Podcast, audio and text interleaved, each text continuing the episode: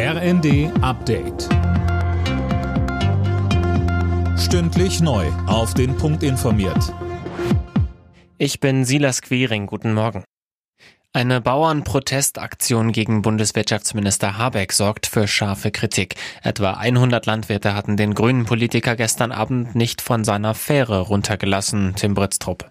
Ja, Habeck hatte Urlaub auf einer kleinen Nordseeinsel gemacht. Das hatte sich offenbar rumgesprochen. Die Bauern sind immer noch aufgebracht wegen der inzwischen ja weitgehend zurückgenommenen Kürzungen im Agrarbereich. Die Demo wird parteiübergreifend scharf kritisiert. Gewalt gegen Menschen oder Sachen hat in der politischen Auseinandersetzung nichts verloren, heißt es von Justizminister Buschmann von der FDP. Grünen Außenministerin Baerbock schreibt bei Ex, wo Worte durch Gepöbel und Argumente durch Gewalt ersetzt werden, ist eine demokratische Grenze überschritten. In den Hochwassergebieten soll sich die Lage heute zumindest stabilisieren. Der Dauerregen wird im Laufe des Tages aufhören, die Flusspegel dann nicht weiter steigen. Trotzdem bleibt die Lage vor allem im Nordwesten und Teilen der Mitte Deutschlands angespannt.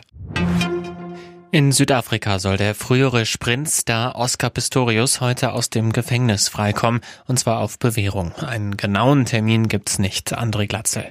Genau, denn Pistorius muss noch immer mit Rache für den Mord an seiner damaligen Freundin Reeva Steenkamp rechnen.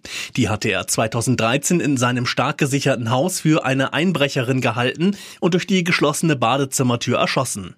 Nach zwei Prozessen wurde Pistorius zu mehr als 13 Jahren Haft verurteilt. Jetzt kommt er frühzeitig auf Bewährung frei und soll in einem gut gesicherten Anwesen seines Onkels erstmal unterkommen. Eine Woche vor Beginn der Heim-EM haben die deutschen Handballer ihr Testspiel gegen Portugal knapp gewonnen. Die DHB-Auswahl siegte in Flensburg mit 34 zu 33. Morgen steht dann der letzte Test vor Turnierbeginn an. Da geht's dann nochmal gegen Portugal. Alle Nachrichten auf rnd.de